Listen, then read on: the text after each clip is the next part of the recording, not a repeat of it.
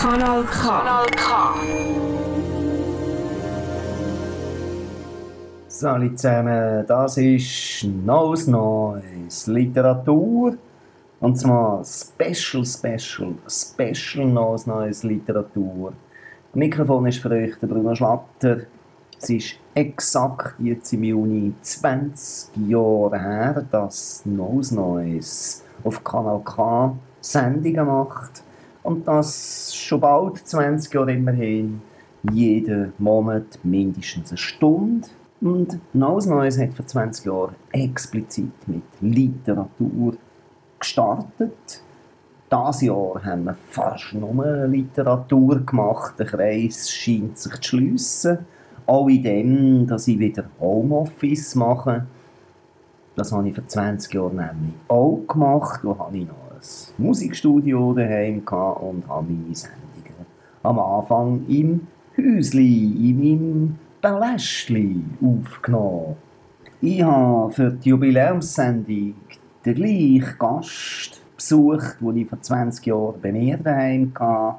Ich bin nämlich auf Iselisberg in der Nähe von Frauenfeld gereist und habe dort Peter Höder getroffen, der seiner neuen Partnerin, der Michelle Minelli, die auch Schriftstellerin ist, dort lebt.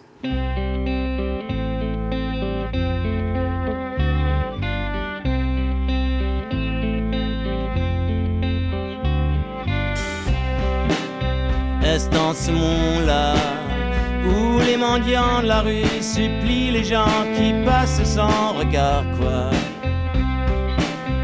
Est-ce dans ce monde-là où la fierté dans leurs yeux me fait penser à la guerre, quoi? Et je te fais surgir les pantins qui courent après les policiers rigolos dans le parc, on monte sur les arcs-en-ciel, sur le vent de Vienne, on s'envole pour les accompagner dans ce monde où je te rencontre.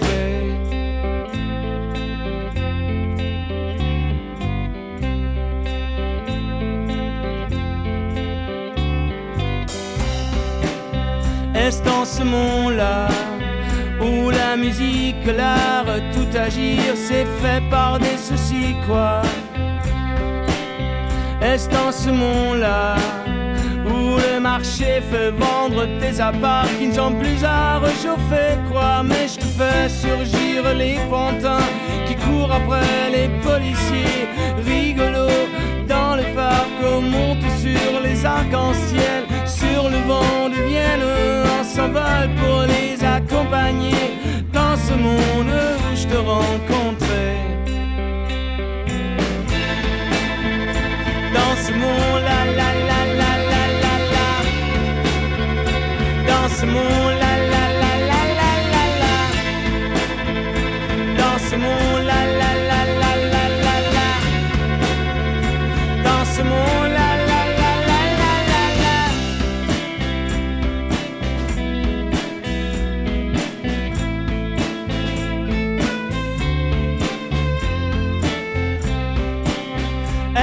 Ce monde-là où la fierté dans leurs yeux me fait penser à la guerre, quoi Mais je te fais surgir les pantins qui courent après les policiers rigolos dans le parc. On monte sur les arcs-en-ciel, sur le vent de Vienne, on s'envole pour les accompagner dans ce monde où je te rencontrais dans ce monde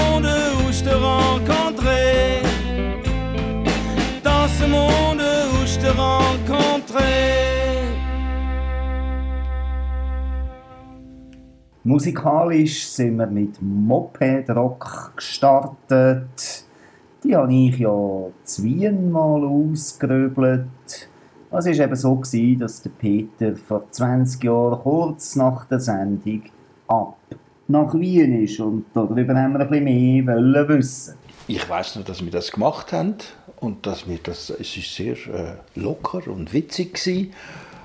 Ich bin aber wirklich auf dem Sprung gewesen, auf Wien und bin dann, also nachher habe ich den Aargau verlassen. Das ist dann, ich habe schon eigentlich wieder zurückkommen wieder in Aargau, aber danach ist das dann alles anders gegangen als so, wie man es gedacht hat. Wir sind ein Jahr früher zurückgekommen, der Mieter hat das Häuschen nicht verlassen und so weiter. Meine Frau hat dann nicht im Aargau wohnen und also so ist dann plötzlich, jetzt sitzt sie im Thurgau. Genau, wir haben das ganze Jahrtausend uns dann eigentlich nicht mehr gesehen. Wir sind uns zufällig zum Meran dann wieder begegnet. Ich glaube, irgendwo mal einen Stand geschüttelt, vielleicht im No Sydney oder was. Was weiß ich genau. Also eigentlich haben wir jetzt auch gemerkt, wir wissen nicht, was passiert ist. Nein, Erzähl mir und unseren Hörern, was ist, eben, du bist auf Wien, wie ist das weitergegangen die letzten 20 Jahre mit deiner, reden wir jetzt mal von der schriftstellerischen Karriere? In Wien hatte ich mm, also eine sehr privilegierte Situation. Gehabt. Ich konnte einerseits können, äh, an meinen Sachen arbeiten, sind dann dort auch Bücher entstanden und Theaterstücke, wo dann zum Teil in Deutschland und in der Schweiz auch aufgeführt worden sind. Ich bin aber auch immer hin und her pendelt zwischen der Schweiz und Wien. Das ist ja dann wirklich einfacher gewesen, weil ich die Arbeiten, die ich in der Schweiz gemacht habe, habe ich nicht aufgeben. Das sind vor allem Schultheatersachen oder auch der Kontakt mit dem Verlag und so. Und dann 2004, ein bisschen vorher als denkt, sind wir wieder zurückgekommen und ich habe einfach wahnsinnige Sehnsucht gehabt, nachher wieder auf dem Land zu leben und auf dem Land zu arbeiten.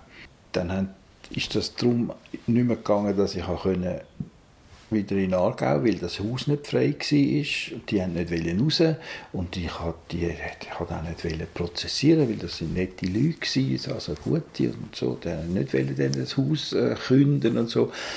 Und meine damalige Frau hat sowieso gesagt, sie kommen nicht in Aargau, weil das Haus zu klein sei und dort können wir nicht miteinander wohnen und so weiter. Und das war dann auch der Anfang von unserem Zerwürfnis. Ich habe dann das Haus gefunden, da auf dem Islisberg und bin dann da angezogen, habe dann das Haus im Aargau verkauft und habe einfach immer weitergeschrieben. Und habe dann immer weniger Theater gemacht. Ich habe noch, auch da noch ein paar Theaterstücke geschrieben, die dann auch wieder aufgeführt worden sind. Aber das letzte Theaterstück, das ich aufgeführt habe, das aufgeführt worden ist im 12. und jetzt sind eigentlich nur noch Prosa-Sachen rausgekommen. Und im 14. habe ich dann meine jetzige Frau kennengelernt, Michelle.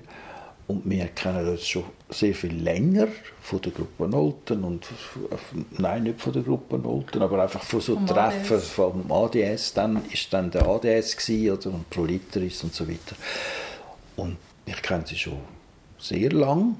Das ist, äh, ist sie, da hat sie ihre ersten Sachen geschrieben und ich bin in einer Jury gesessen und ich habe natürlich sie nicht kennt persönlich, aber sie hat einfach den besten Text geschickt und dann hat sie den ersten Preis und so haben wir uns dann das erste Mal kennengelernt. Ja, und jetzt sind wir da oben zusammen als ein äh, Schriftsteller-Ehepaar, wo beide dann an den Raum lassen, zum können arbeiten, zum Schreiben und aber auch sehr viel miteinander machen. Wir haben eine Art Schule gegründet, das heißt Schreibwerk Ost. Und in dem tun wir immer auch Seminar zum Schreiben abhalten. Und das läuft eigentlich gut.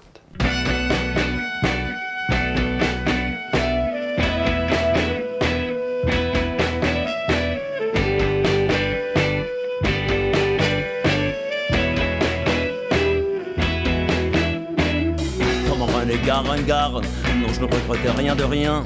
J'ai vu défiler ma vie finie, filer, ça me fait un tas d'ennuis. Reste chez toi, mon pote, mon amour. Au sein de toi, mon pote, des allures, des reproches au premier plan. Mais je n'ai pas de deuxième élan. Ils m'ont traqué, isolé, jeté, je te dis, j'ai des vermines dans mes pieds quand je me regarde face à face. C'est un brin qui monte dans la glace, un homme qui bégaye, qui s'est fait disperser.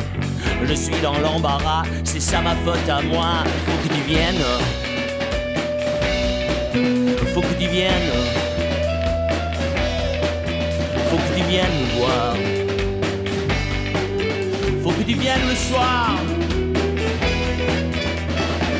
Confuse mes envies, mes pensées, je refuse des idées déléguées. Il me faut l'air fraîche pour ma pauvre tête sèche. Au bord de la fleuve qui coule, les gens qui se saoulent.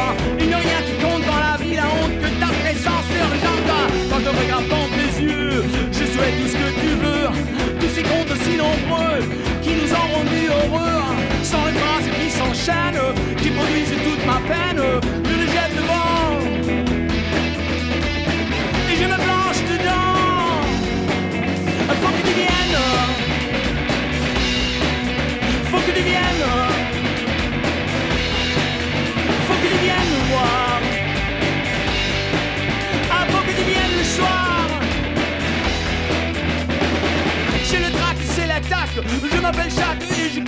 Le sol se lave au pratiquement mes jambes s'abrègent.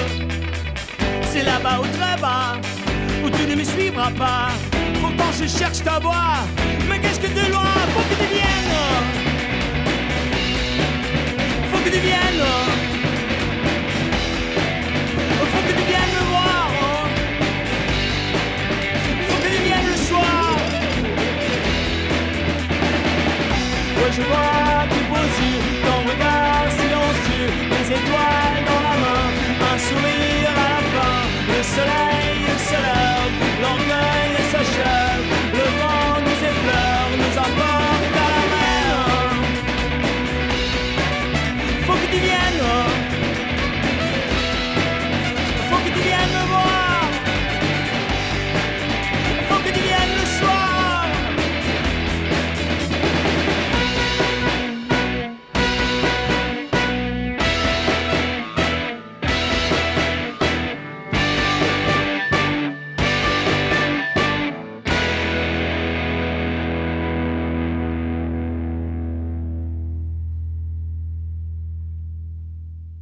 Noch Wunder, wo du damals auf Wien bist, dann hast du ja sicher bist mit Erwartungen, mit Hoffnungen gegangen. Was hat Wien mit dir gemacht? Mit dir, also eben vom Leben her, du gesagt, ich war froh, wieder mal auf dem Land zu leben. Wien ist anders als Aargau. Ist aber auch wunderbar, finde ich. Und was hat das mit dir gemacht im, im Schreiberischen, dass du jetzt plötzlich nicht mehr irgendwo auf dem Land gelebt hast, sondern in einer pulsierenden Metropole? Äh, Ich habe mich in Wien nie wohl gefühlt. Das ist ganz merkwürdig. Ich habe, also, also das Wien ist, für- das ist für mich äh, eine fremdere Welt als Afrika. Ich, habe immer das Gefühl gehabt, die lachen mich aus. Ich habe immer, also wenn man, also es hat dort, äh, in Wien hat es ja einen Haufen eben auch Konzentration von Schriftstellerinnen und Schriftstellern und so weiter. Und da in der Schweiz hat man ja so äh, eigentlich einen guten Kontakt mit Kollegen und Kolleginnen und äh, ist direkt und so weiter. Und das ist in Wien in der Hauptstadt total anders. Weil dort musst du zu einem bestimmten Klüngel oder Kreis gehören. Und die sind eigentlich geschlossen. Wer jetzt zum Beispiel zum Kreis von Robert Schindel gehört, der hat aber sicher nichts zu tun mit dem Peter Rosegger oder irgendwie so, jemand, so etwas. Und das, die sind ganz stark verfindet. Und wenn man jetzt irgendwie etwas, also der Unbedarfs, etwas so vom einen oder also einfach so, dann lachen sie einem aus oder zeigen einem die kalten Schultern. Es war wahnsinnig schwierig. Gewesen. Ich habe, ich habe zum Teil auch noch Krimi geschrieben. Also Krimi-Autoren, das geht gar nicht. Einer, der Krimi schreibt und noch in einem anderen Genre äh, schreibt. Das, also es war so merkwürdig, gewesen, dass ich mich richtig unwohl gefühlt habe. Und dann ist noch als zweites, das ist dann jetzt ganz äh, prosaisch, wir haben einfach mitten in der Stadt gewohnt. Wenn ich einen Baum gesehen habe, musste ich zum Fenster auslehnen von dieser Wohnung aus. Und dann habe ich ganz unten an der Straße hat's ein kleines Plätzchen gehabt, und dort habe ich dann einen Baum gesehen. Man hat nie gewusst, was es für Wetter ist. Weil du einfach oben am Fenster ein Stück Himmel gesehen, aber hast nicht gewusst, ist jetzt das eine Front oder ist das, sind das Wolken und so. Und das hat mich äh, wirklich beelendet. So dass ich nach Wien gesagt habe, ich will nochmal und zwar ausgiebig auf dem Land leben. Kanal K.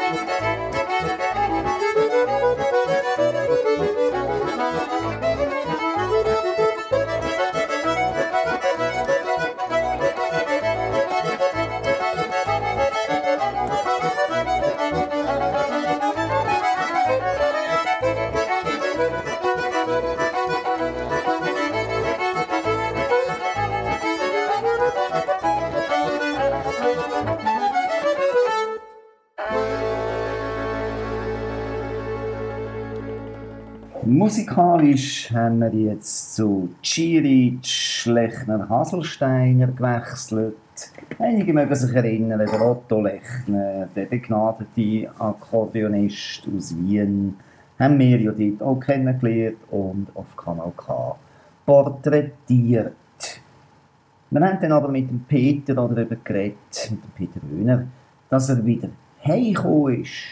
Also ich finde es heimgekommen, also du merkst einfach, es, also der Platz, wo du gefüllt hast, also ich bin ja vorher gegangen, bin eben Präsident von der Gruppe Nolte gsi, wird natürlich sofort aufgefüllt und wenn du zurückkommst, dann weiß das niemand mehr. Also ich finde es Heimkommen ist wahnsinnig schwierig gewesen, wie man sich jetzt wieder integriert und da wieder seinen Platz findet in, der, in dieser Gruppierung, die wir hier in der Schweiz haben, äh, da hat ja auch jeder sein, sein Plätzchen, wo er äh, fleissig verteidigt und so. Und das hast du dann nicht mehr, wenn du heimkommst. Das ist äh, einfach besetzt.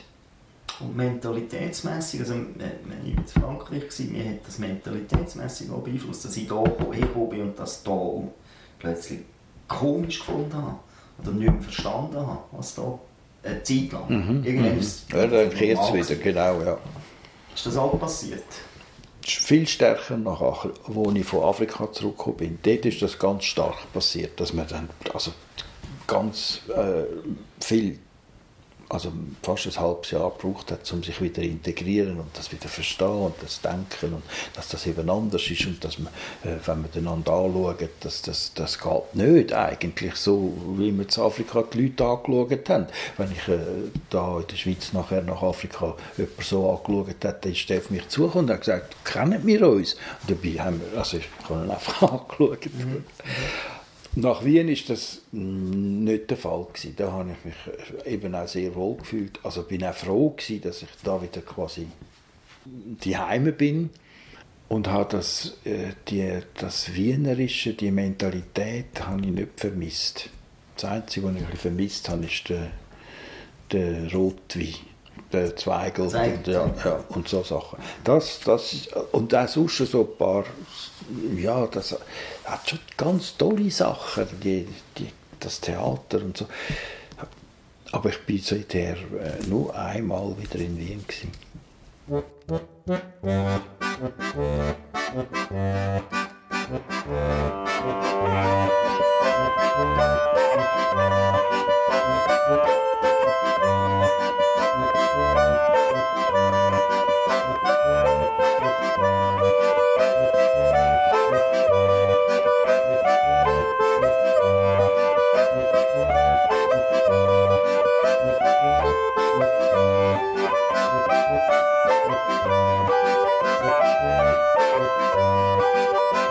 Thank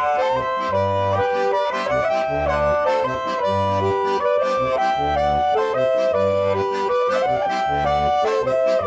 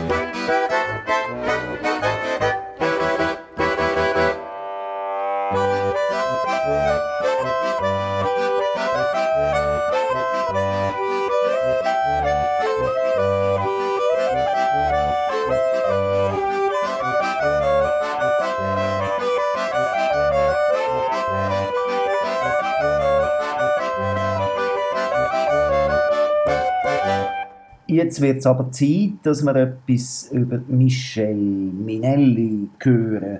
Ich komme wahrscheinlich vom Film. Obwohl mein Hauptziel oder mein Ziel als Kind schon immer war, Bücher zu schreiben, habe ich mit 17 Jahren angefangen zu arbeiten für Film bis 30. Und das heißt, ich habe in meinem Kopf vielleicht schon vorher gehabt, oder durch die Arbeit am Film so eine ausgeprägte filmische Vorstellung von meinen Stoffen. Und wenn ich schreibe, dann schreibe ich den Film ab, den ich sehe. Also das ist vielleicht die beste Antwort, die ich geben kann. Ich komme wie vom Filmischen her, vom szenischen Denken oder Schauen und das schreibe ich dann ab auf Papier. Hast du denn auch Film studiert oder im Film geschafft, beim Film geschafft? Ja, von 17-jährig bis etwa 31 habe ich, habe ich als Produktions- und Aufnahmeleitung und später Drehbuch und Regie äh, von einem Dokumentarfilm. Das war aber auch mein Ausstieg. Also ich habe gefunden, jetzt habe ich das erreicht, was ich wollte und eigentlich wollte ich immer schreiben. Und der Entscheid war dann, aussteigen beim Film, weil der Film einem, oder mich sehr konsumiert hat, aufgefressen hat und dafür mehr Zeit hat zum Schreiben. Gibt es irgendeinen bekannten Film, wo du schon als Referenz dort habe ich Finger drin gehabt, wo die Chance besteht, dass das die Hörer kennen? Ja, also wenn man will, dass die Hörerinnen und Hörer das kennen, dann könnte man sagen, einer der frühen Filme, wo der äh, Uwe Ochsenknecht als Hauptrolle mitgespielt hat, als junger Mann, dort habe ich äh, Aufnahmeleitungsassistenz gemacht. Das war «Rotlicht», hat der geheissen. Und mein eigener Dokumentarfilm, der ist auf Arte und im Schweizer Fernsehen gelaufen, der hat «Zurück in die Wildnis» geheissen, von äh, ist über Przewalski-Pferde, die in der Schweiz oder im Ausland gezüchtet werden und in der Mongolei wieder ausgewildert. Du hast dir das Filmhandwerk selber beigebracht? Nein, also nicht studiert, aber ähm, auch nicht selber beigebracht, sondern Learning by Doing, indem ich mit 16,5 in einer Filmgesellschaft angefangen habe zu arbeiten. Und ist speziell, also. Es ist speziell, ja. ja. Wie ist das, die Family gekommen, oder gerade, nein, will nicht mehr verfolgen nicht den Weg von der Family? Nein, also das eine war sicher, gewesen, äh, sicher das, gewesen, dass ich mir ein Feld gesucht habe, wo niemand von meiner Familie besetzt haltet. Ähm, das, also das erinnere ich mich, dass das eine Überlegung war, neu mit hinzugehen, wo ich allein einen Raum für mich habe und etwas, das näher am Schreiben ist. Und das ist der Film, der mich interessiert hat. Und dann kann ich vielleicht so viel sagen, dass unsere familiären Verhältnisse daheim so sind, dass ich mit 16,5 ausgezogen bin und selber für mein Leben gesorgt habe. Und beim Film ist das möglich gewesen. Ähm, ich glaube, der Spruch heißt, wer nichts wird, wird, wird. Aber man hat immer bei uns einfach gesagt, wer nichts wird, geht zum Film. Und ja, und ich habe im Film alles gelernt. Also Autofahren, Schreibmaschine, Computer, Büro, ähm, also eigentlich alles, was ich kann und alles, was meinen Verstand geschärft hat, ist bei diesen verschiedenen Filmproduktionen mich angetragen worden als Aufgabe, die ich lösen musste.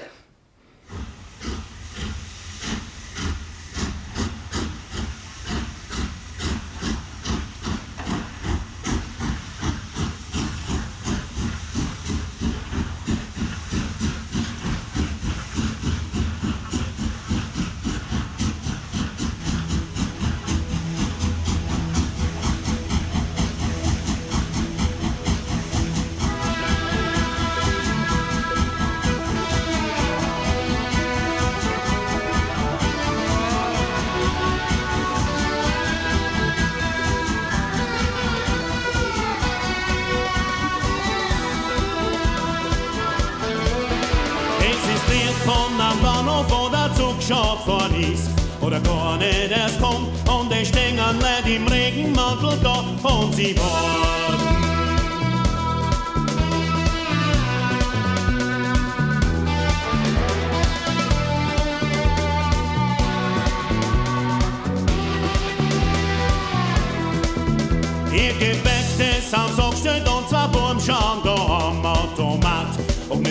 geht noch mehr, außer kommt da ist Stein weg, was sie gerade dabei sind, schlucken.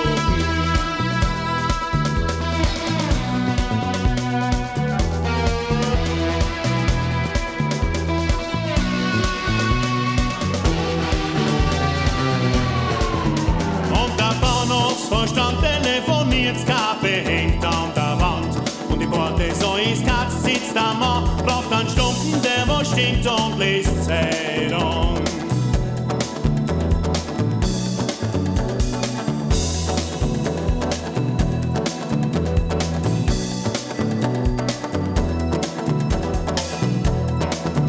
Manchmal bin mir da Glocken und der Arbeiter mit schwarze Hemd. Tut er wecken, man weiß nicht genau für was, von die ausrangierten Wegen hintern Stöbe.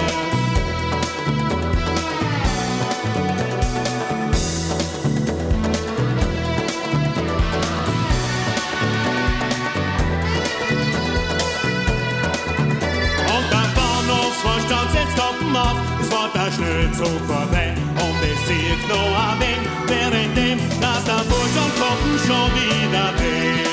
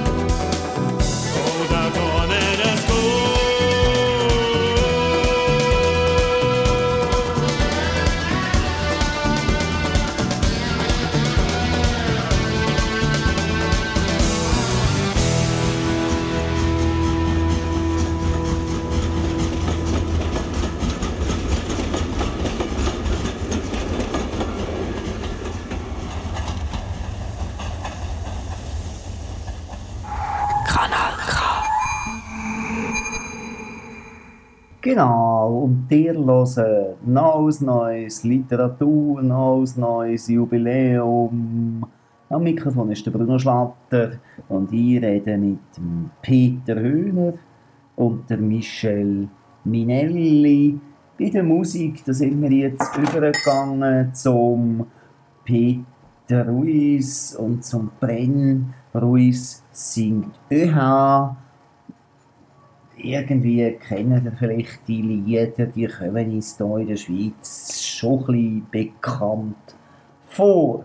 Jetzt sind ja eben der Peter Höhner und Michel unterdessen auf dem Iselisberg. Da beide Schriftsteller sind, bezeichnen sie sich auch als Arbeitskommune. Ja, Ein, ein, eine Arbeitskommune. eine Arbeitskommune. Also, ja, wir lesen natürlich Namen vor und lesen selber die Sachen, die wir daran arbeiten. Das ist sehr schön. Ähm, Wir reden äh, fast täglich über die Arbeit. Wie, was jetzt, also Michel steckt gerade in drei Projekte im Moment, ich nur in einem, aber trotzdem, also das gibt einen ständigen Austausch, wer jetzt was gerade gemacht hat. Und dann haben wir eben die Seminar, wo wir ja das auch weitergehen und ja, wir reden also viel über die Arbeit. Wenn jetzt das von dem Seminar gerade aufnimmt, das ist etwas, wo ähm, nicht immer alle können verstehen können, die auch Bücher schreiben, aber wir erleben das als unglaublich bereichernd, der Austausch mit neuen Schreibenden, um jetzt nicht zu sagen junge Schreibende, weil es gibt ja 70-Jährige, die anfangen und einen fantastischen Zugang zum literarischen Schreiben haben, aber neue Schreibende, die mit ihren neuen Fragen kommen, das fordert uns einmal wieder aus über eigene ähm, Lösungen nachzudenken. Also wie lösen wir dann die Frage? Wie lösen wir so ein Problem schriftstellerisch? Und, und darüber nachzudenken und Austausch zu haben. Eben, das haben wir während dem Seminar und so Abend beim Znacht noch und das begleitet einen dann einfach. Kannst du zu dem, was du jetzt geschildert hast, ein einfaches Beispiel geben? Gestern war ein Zoom-Seminar. Ähm, und da hat eine Schreibende gefragt, ähm, ob es dann auch gehe, eine Geschichte aufzubauen mit einer Protagonistin, die dann in der Mitte stirbt und dann führt ein anderer die Geschichte weiter. Dann haben wir einen anderen Protagonist und dann haben wir darüber geredet, in welchen Fällen dass das eine Leserin und ein Leser akzeptiert und in welchen Fällen nicht. Also wenn es unmotiviert passiert, dann sind wir als Lesende wahnsinnig enttäuscht, weil ich verlasse mich jetzt darauf, dass das die Figur ist, mit der ich mitgehe und jetzt ist sie weg und jetzt ist irgendein anderer da. Aber wenn das aus der Geschichte heraus sich ergibt, dass es dann auch einen Grund gibt, nachher mit der zweiten Figur mitzugehen, wenn man vielleicht mit der zweiten Figur miterlebt, was das jetzt für ein Verlust ist, weil wir empfinden es auch als Verlust, wenn in der Hälfte von der Geschichte die Hauptfigur weg ist. Dann ist es wie aus der Geschichte herausgegeben oder aus der Figur herausgegeben, dass das jetzt so weiterläuft. Das wäre jetzt so eine Frage, mhm. wo man dann wie miteinander anfängt zu überlegen, ja, was bedeutet das, wenn, wenn auf Seite 100 von 200 Seiten die Hauptfigur stirbt und nicht mehr auftaucht warum könnte das ein schriftstellerischer Entscheid sein, seine Geschichte so zu erzählen? Das ist ja auch eine Frage. Was erzähle ich und wie erzähle ich es? Und das Wie muss einen Grund geben. Es muss wie einen Grund geben, warum ich es so erzähle und nicht anders.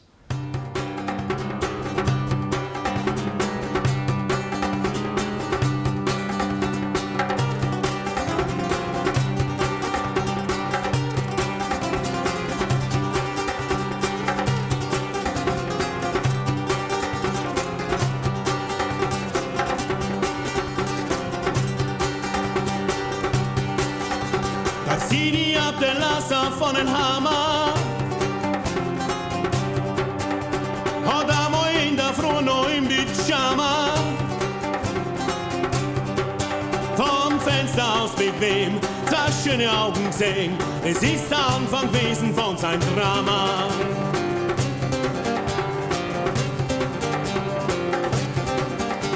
Die Tochter war von Mohammed am Grofen.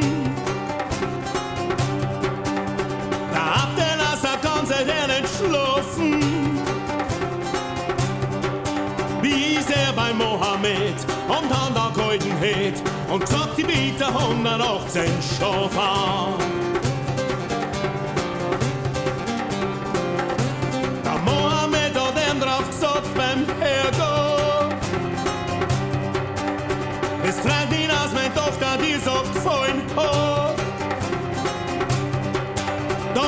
Fertig ist meiner Söhne 220 Kamö und kaum was das ist wirklich ein kurz am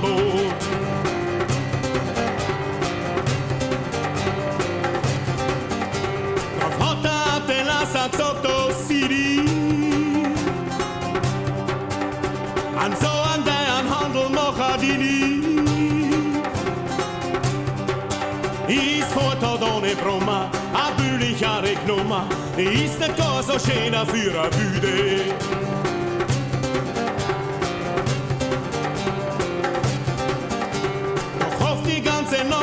bis am Morgen.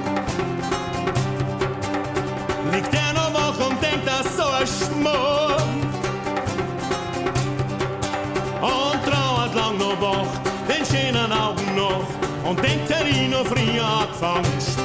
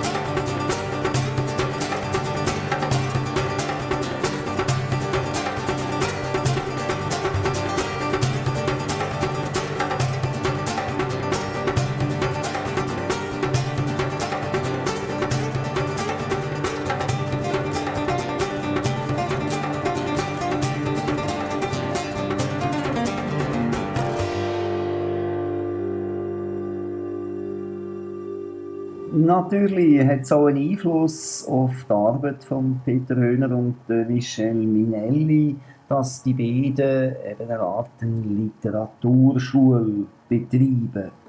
Durch das, dass wir jetzt das noch in diesen Seminaren und so weiter, da kommen so viele Fragen. Und wir dann eigentlich mit denen, die zu uns kommen, auf Augenhöhe diskutieren. Also wir sagen nicht, wir wissen es, sondern wir tun das wirklich austauschen und das, wie jetzt Michel das gerade beschrieben hat, man sucht dann, ja, ist das möglich und was würde es bedeuten, oder? Und es hat natürlich so, ja, da gibt es so, so, so Handwerkssachen, wo man so ein kennt und wenn man dann die jetzt miteinander quasi auf dem Tisch hat, wie ein Mekanokasten und kannst jetzt schauen, wie das, wie das zusammengeht. Plötzlich merkt man, dass da in den eigenen Büchern ich ja das, was ich jetzt da erzähle oder so, zum Teil ja gar nicht gemacht habe oder mit der nicht richtig durchgedacht habe. Und das hat dann jetzt auf die, die jetzt so später entstehen, einen grossen Einfluss. Also ich habe sowieso das Gefühl, also zum Beispiel das Buch, das ich jetzt daran arbeite, das ist eine ganz einfache Geschichte. Und trotzdem habe ich das Gefühl, dass die Geschichte hätte nicht können schreiben vor 20 Jahren. Ich weiß jetzt, was ich da erzähle. Ich kann auch, ich kann auch ein bisschen mehr. Also einfach durch das, dass ich jetzt doch schon ein paar gemacht habe. Also bei mir ist es so, dass ich das Lesen von Peter seine Bücher und das Diskutieren äh, in mir selber gemerkt habe, dass ich so eine Sehnsucht entwickle zum genauer werden, präziser. Weil ähm, ich erlebe mich als Erzählerin, ich schreibe erzählerisch, szenisch, vorwärts, vorwärts, vorwärts und manchmal ein bisschen schnell. An Peter seine Bücher merke ich auch, dass die nicht nur erzählerisch sind, sondern sie sind auch noch genau. Ich bin zwar genau im Recherchieren, aber manchmal gehe ich einfach schnell noch mit Fürschen, wenn ich finde, ich freue mich auf das nächste Kapitel, das ich schreiben will. Und dann renne ich durch das eine Kapitel vielleicht durch, ohne das nachher noch mal so genau anzuschauen. Und das Genaue ist etwas, das ich von Peter anfange übernehmen. Immerhin schon mal anfangen, dass ich einzelne Kapitel, bei denen ich merke, das sind jetzt nicht meine Liebsten, aber die braucht es halt als Übergang oder so, dass ich dort auch noch mal genau anschauen da kann ich, also danke für das Kompliment, aber das kann ich jetzt auch zurückgeben. Also ich lehre von dir auch ganz einen Haufen. Und, zum, und das geht dann manchmal so wie nebenbei. Also heute Morgen zum Beispiel, ich habe eine schwierige Schlussszene jetzt bei einem Buch. Und dann äh, habe ich gesagt, ja, ich habe das zuerst so eine Diskussion gehabt, einen Dialog und der Dialog muss so und so laufen. Danach habe ich heute etwas anderes probiert und habe das dann der Michelle erzählt und dann hat sie gesagt, oh, da läutet jetzt bei mir gerade Alarmglocke. Ich glaube, das ist nicht gut, dass du das probierst. Dann ist mir zuerst ein bisschen konsterniert, oder? Ich dachte, wieso, was? Und dann merkt man aber dann im zweiten Nachdenken, wieso läutet jetzt da die Alarmglocke? Und dann habe ich schon gemerkt, sie hat recht. So geht es nicht. Also vielleicht einfach zum Beispiel noch sagen, damit man es nachvollziehen kann, ich hatte das Gefühl, gehabt, das ist wie ein Umweg, das ist ein Abweg, eigentlich weg vom Hauptweg und erzähl dir eine Geschichte, um die es geht. Warum jetzt der Umweg? Das, ja, das einfach so mein Gefühl, mhm. gewesen, wieso muss ich jetzt den Schlenker, müsste ich den jetzt lesen? Ich will jetzt wissen, wie es in dieser Geschichte weitergeht. Ja, und der Schlenker wäre jetzt eindeutig wieder etwas gewesen, was nur in meinem Hirn stattfindet, mit, mein, mit meiner Pseudobildung, also das bisschen, was man so bekommen hat.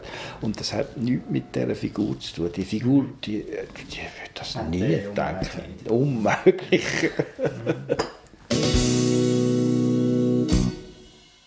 Es gibt Leute, die nie und nimmer so ein Lied von singen, so wie ich da.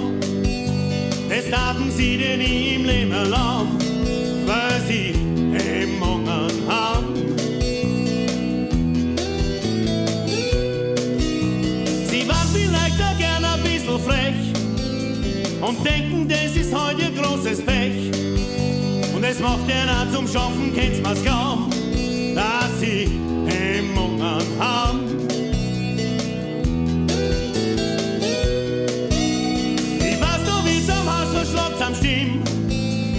Doch dunkt's mir manchmal, das ist nicht so schlimm. Es ist ein Kicker, wenn man's gar nicht glauben, dass wir im Hunger haben. Was ist der Unterschied von Hof und Mensch? Doch sicher nicht allein Intelligenz. Nicht, dass wir uns nicht auf Mama trauen,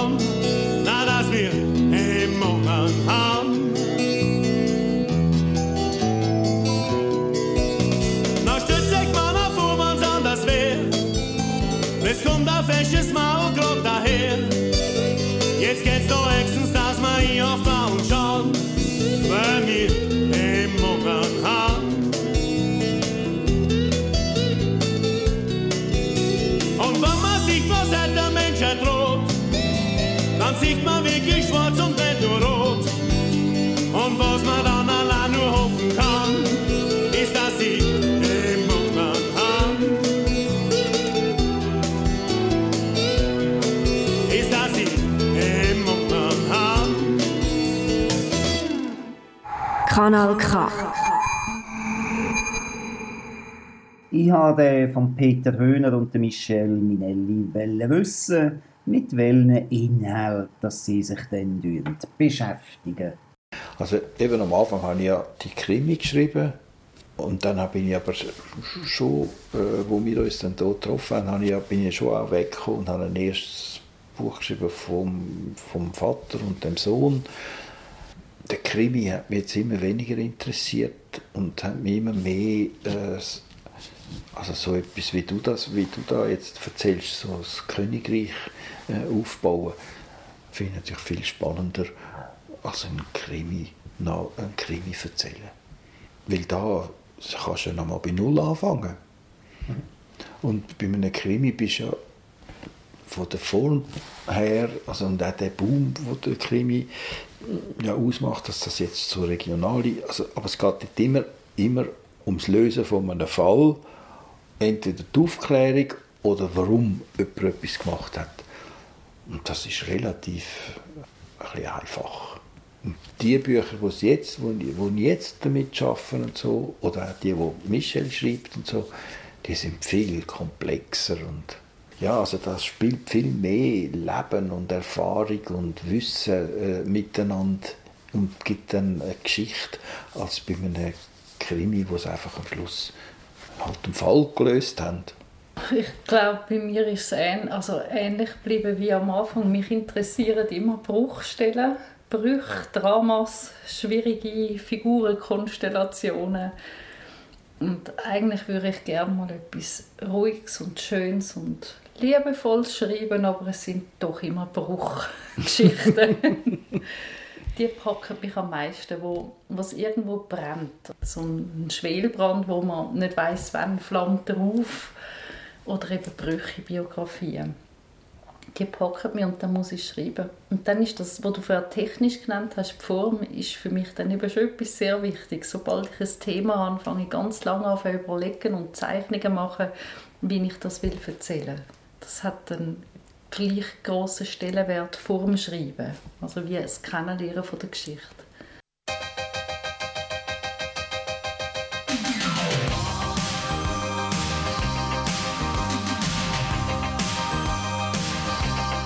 Kriminal Tango in der Taverne, dunkle Gestalten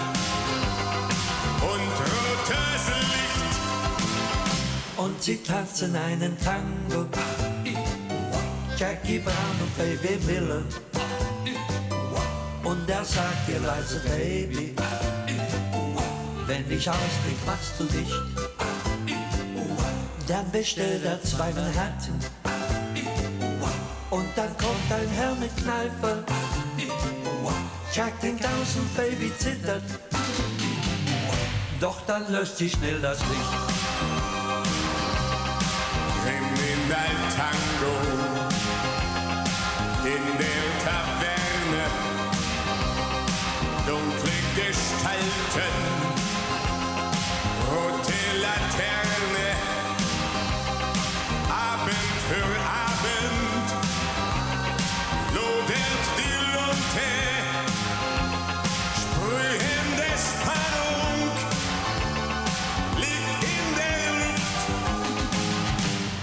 Tanzen einen Tango. Alle, die davon nichts ahnen. Und sie fragen die Kapelle, haben sie nicht was Heißes da? Denn sie können ja nicht wissen, was da zwischen Tag und Morgen. In der nächtlichen Taverne. Bei dem Tango schon geschah. Kriminal Tango in der Taverne, dunkle Gestalten,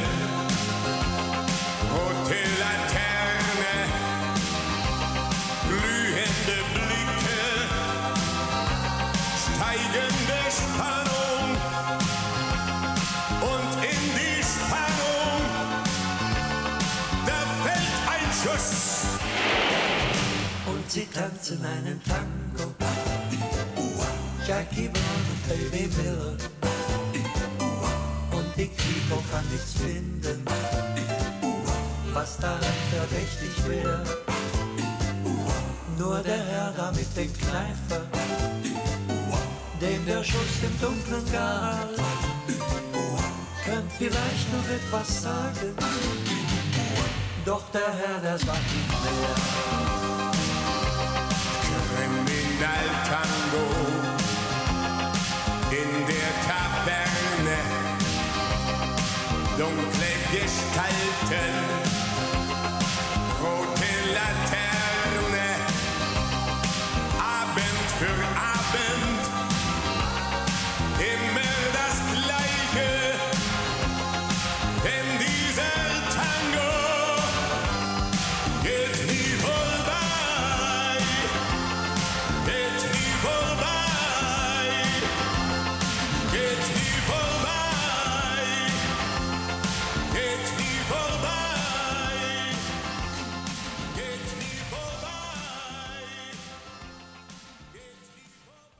Musikalisch haben wir jetzt noch den Klassiker von Hasi Oswald aus dem 61 gehabt. Kriminal Tango, ein alter Hit, den ich liebe natürlich. Und wir hören auf mit Lesungen von diesen beiden, von Peter Höhner und Michel Minelli, aus ihren aktuellen Arbeiten. Das war es dann wieder von Bruno Schlatter, von Neues Neues, von Neues Neues Literatur und von 20 Jahren Sendungen geht jetzt zu Ende. Musikalisch gehen wir dann nochmal über zum Lechner mit einem Schlussstückchen Tropfen des Seins. Wir freuen uns, wenn ihr im nächsten Monat wieder zuhört. Dann gibt es schon wieder Literatur. Wir haben den Krimi-Autor den Peter Beugler besucht. Habt's gut, bis dann, lasst Kanal K. Immer gute Musik, immer gute Stimmung. Tschüss, bis dann. Also das wäre jetzt aus dem, nicht dem Roman, wo ich jetzt gerade daran arbeite, sondern aus dem, wo jetzt gerade rausgekommen ist, vor einem halben Jahr. Der heißt HG 19, der sonderbare Ausflug des Salvador Patrick Fischer in die analoge Welt. Der Salvador Patrick Fischer ist ein Nerd, wo eigentlich immer nur hinter seinem Kompi hockt und plötzlich den Aufruf bekommt, er soll doch auf Frankreich in ein Schloss reisen. Und er hat das Gefühl, nachdem er lang gezögert hat, er weiß nicht, wer ihm das schickt, das ist die Aufforderung für ein Live-Game. Und er fährt dann also nach Frankreich und findet das Schloss. Geht in das Schloss inne. Auf dem ersten Treppenabsatz entdeckte er zwischen zwei Plastikbahnen eine kleine Öffnung, den Zutritt zur ersten Etage. Angespannt, die Finger gewissermaßen am Abzug, schlich er die Wand entlang. Vor dem Bildschirm hätte er ein paar Warnschüsse in eines der Zimmer abgegeben, ein Ping-Test, um die Geschwindigkeit seiner Netzwerk Netzwerkverbindung zu überprüfen. Auch ein kurzes Zeichen dafür, dass er zum Angriff überging. In einem Live-Game ein überflüssiges Unterfangen. Für eine analoge Spielfigur dürfte Vorsicht zur Überlebensstrategie Number One gehören. Der Situation angepasst, näherte er sich mit höchster Konzentration dem Zimmer am Ende des Flurs. Entweder handelte es sich um eine Sackgasse, wobei er ein gefangenes Eckzimmer eher ausschloss, oder der Flur bog rechtwinklig nach links ab und führte in eine weitere Flucht von Zimmern, Haupttrakt und Seitenflügel waren wohl durch einen Gang verbunden. In dem quadratischen Turmzimmer stand eine Frau hinter einem Bügelbrett. Etwa sein Alter, höchstens 25. Eine schlanke Person in engen Kleidern, ganz in Schwarz, bis auf die Schuhe. Ihre Füße steckten in hässlichen Latschen, lila und türkisfarbene Birkenstock-Imitationen. Sie stand leicht vornübergebeugt und schnippelte Gemüse in eine Schüssel. Schwarze, lange Haare fielen ihr ins Gesicht, in den Ausschnitt ihres T-Shirts. Freund oder Feind? Seine Frage überraschte sie keineswegs. Wahrscheinlich hatte sie ihn kommen gehört. Sie richtete sich auf und strich sich die Haare aus dem Gesicht. Eine Hand ins Kreuz gedrückt, musterte sie ihn, und zumindest ihre Augen verrieten für einen Moment eine gewisse Neugier. Sie zögerte, ließ Kartoffel und Schälmesser sinken, bevor sie mit dem Messer erst auf ihn, dann um die Ecke zeigte, als wäre sie eine Polizistin, die den Verkehr regelt. Mit vor der Brust verschränkten Armen und mit präzisen kleinen Schritten steuerte er die Person hinter dem Bügelbrett an, die Zähne aufeinandergebissen, sein Blick starr auf die Frau gerichtet, näherte er sich bis auf knapp zwei Meter. Sie fuchtelte mit dem Messer herum. Er blieb stehen. Ein Fels. Dann, mit einer kurzen Drehung, schnellte er in die angegebene Richtung und entfernte sich ebenso langsam und immer rückwärtsgehend von der rätselhaften Verführung, bis er den schützenden Rahmen des Korridors erreichte, erreichte, sich kurz verbeugte, um 180 Grad drehte und schnell, aber ohne Hast, aus ihrem Einflussbereich in den Flur entwischte. Natürlich gehörte sie dazu. Also wir sind im Museum und eine alte Dame fragt einer, wo ja eben Museumsaufpasserin ist, eine Frage. Können Sie mir etwas über diesen Maler sagen? Sie sind doch vom Museum, ja?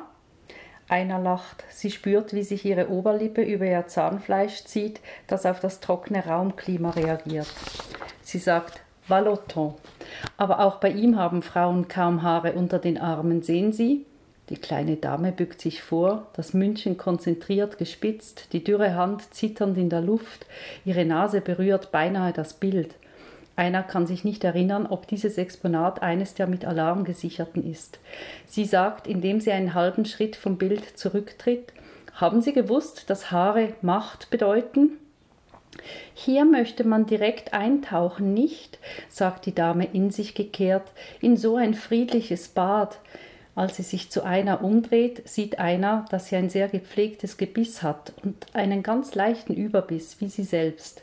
Deshalb muss man sie bändigen, stimmt's? antwortet die Dame jetzt doch noch auf Einers Erläuterung und nimmt die zuvor ausgestreckten Hände wieder zu sich, legt sie sich artig über Kreuz auf die Brust. Eine Geste inniger Diskretion. Einer antwortet, Haare sind der animalische Rest. Sie lässt ihren Blick über die Dame schweifen, etwas an ihr zieht sie an, reizt sie. Perücke und Robe, da klingelt doch was, finden Sie nicht? Wer Macht haben will, verkleidet sich als Frau mit Haaren und Rock, aber Haare gehören dazu. Die Dame schmunzelt. Hier finde ich's ja nicht so schön und fährt sich mit gekrümmten Fingern ans Kinn. Die Haare. Ansichtssache, sagt einer und schmunzelt auch. Sie weicht keinen Schritt, als sie ihren Zorn aufsteigen spürt. Sie überlegt. Dann sagt sie, die meisten Bilder von Frauen, die in diesem Trakt ausgestellt sind, haben Männer gemalt mit Männerblick. 600 Exponate finden Sie heute hier, davon zwei von Frauen. Eines fehlt, unentschuldigt. Weltweit sind es noch immer weniger als 4% Künstlerinnen, die in modernen Museen ausgestellt werden, aber 76% aller ausgestellten Nackten sind Frauen. Einer hebt kurz die Hand, die Dame bleibt stehen wie vor einem Polizisten. Schauen Sie sich um, Männerblick. Ich frage Sie, warum immer mit entblößter Brust, warum mit einem Arm hinter dem Kopf verrenkt? Wusste denn keiner dieser alten Meister, wie unbequem das ist? Oder da heilend, nährend, mit geduldigem Tochterblick zu Papa oder hier schlimmer, misstrauisch. Und das Misstrauen ist durchaus angebracht, finden Sie nicht? Es ist sogar das einzig Nützliche, was man von diesen Bildern lernen kann. Sehen Sie hier, komplett fertig, aber doch mit einem muskulösen Rücken. Man muss sowas ja auch aushalten mit nach hinten gebogenem Hals. Töte mich. Die porträtierten Ehefrauen verhässlicht, verkümmert, verkrüppelt, die Liebhaberinnen lasziv mit einem verschwommenen Totenkopf zum Geleit, nackt, beschämt, auf der Flucht. Nur selten malt ein Mann eine Frau so, wie sie sich fühlt, finden Sie nicht? Aber am schlimmsten ist diese monströse Chilischote. Haben Sie die gesehen im Nebenraum? Einers nackte Füße schmatzen auf der Einlagesohle. Die Dame unterbricht jetzt doch, legt aber sofort wieder beide Hände auf die Brust. Sind Sie Schweizerin?